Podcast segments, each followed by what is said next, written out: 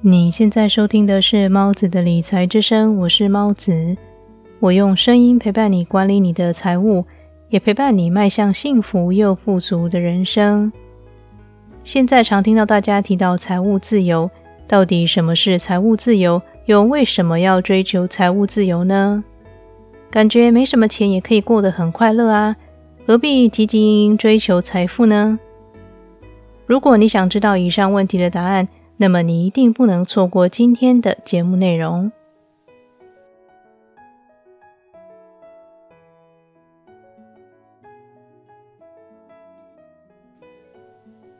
我在怀儿子小新的孕中期，和丈夫太阳一起拜访了他从小就认识的一家子。他们家人平时有抽烟的习惯，不过当天因为我们的来访，他们把窗户打开通风，并且在场的人都没有吸烟。即便如此，整个家里还是充满浓浓的烟味，挥之不去。由此可知，他们平时的烟瘾有多大了。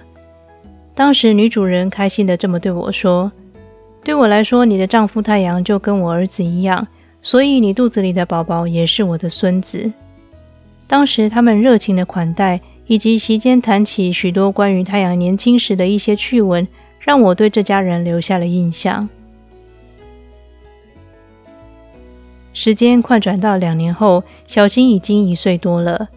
某天，太阳接到一通电话，朋友告知他的父亲现在人在加护病房，情况非常危急。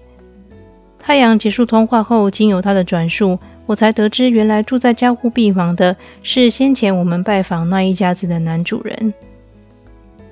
而对于土耳其人来说，如果亲友遭逢巨变，到场表达关心和慰问之意是非常重要的，因此太阳马上安排时间到医院探视。太阳告诉我，朋友为了让父亲得到更好的医疗照顾，因此选择送他到私立医院就诊。土耳其并不像台湾有健保，因此在私立医院就诊的费用非常的昂贵。太阳皱着眉头，忧心的说道：“我真不知道他们该如何负担医药费。”以上这段真实的故事，正在收听的你也许没有什么特别的感触，这是非常正常的，因为这样的事几乎每天都会发生，每天都有人生病，每天也都有人因为家人的疾病而拖垮整个家庭的经济。人吃五谷杂粮，难免会有生病的时候，尤其到了老年，身体已经渐渐衰败。如果生病起来，通常都需要花更长的时间治疗，还不一定能够痊愈。其实仔细思考的话，就可以明白，我们活着的每一秒都存在风险，真的无法预料下一秒会发生什么事。当然，意识到这点，并不是要你从此就战战兢兢的活着，一刻都不能放松，而是要时时提醒自己，尽力做好风险管理。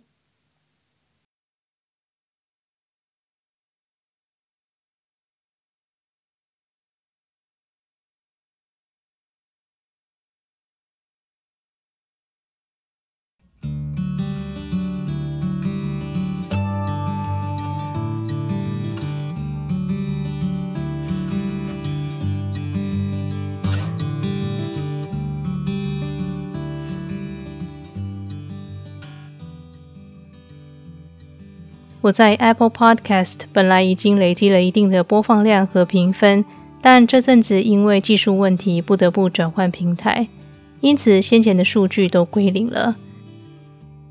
所以我现在更需要你的帮忙，请帮我在 Apple Podcast 留下你的评分以及你想对我说的话，希望能够像以前一样收到来自你的留言或是给我的建议哦。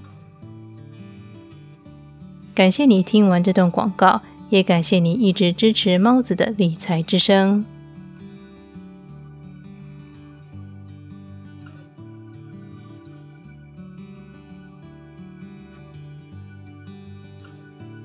所谓的财务自由，就是你可以借由被动收入平衡支出，而不必再为了钱而工作的生活心态。许多人想追求财务自由，都是深感人生短暂。想把时间花在做自己喜欢的事情上。人活越久，越容易看见生老病死，也越明白这真的是每一个人也无法逃脱的生命历程。既然无法避免，那就更应该利用有限的生命，尽量让自己活得更快乐、更自由。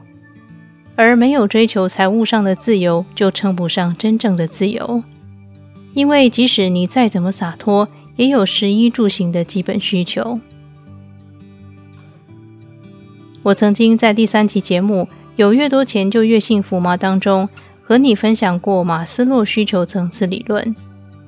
最底层的生理需求和安全需求是让每个人感到快乐的最基本要求，而食物、住所、保暖等等，这些都是用流淌的金钱交换而来的。因此，就如同富爸爸说的：“没有财务自由，你就无法获得真正的自由。”他还说：“自由是有代价的。”那么，你愿意为自由付出代价吗？如果你愿意致力于追求自由，那么就从现在开始努力的追求财务自由吧。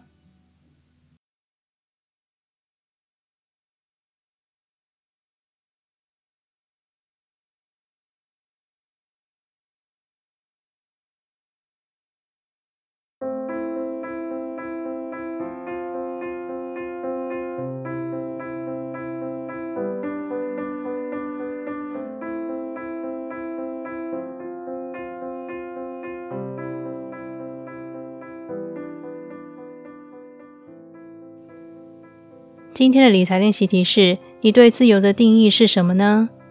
你认为财务自由和追求人生自由有关联吗？为什么？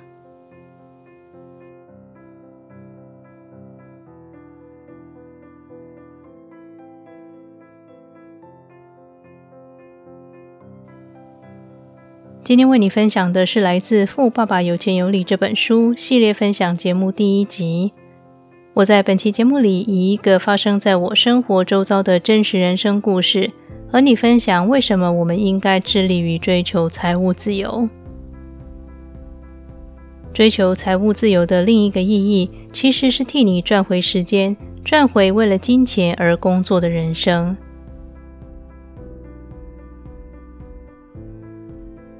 理财和追求财富的人生，其实是一条漫漫长路，但是请别担心。我依然会在这里用声音陪伴你，达成你的财务目标。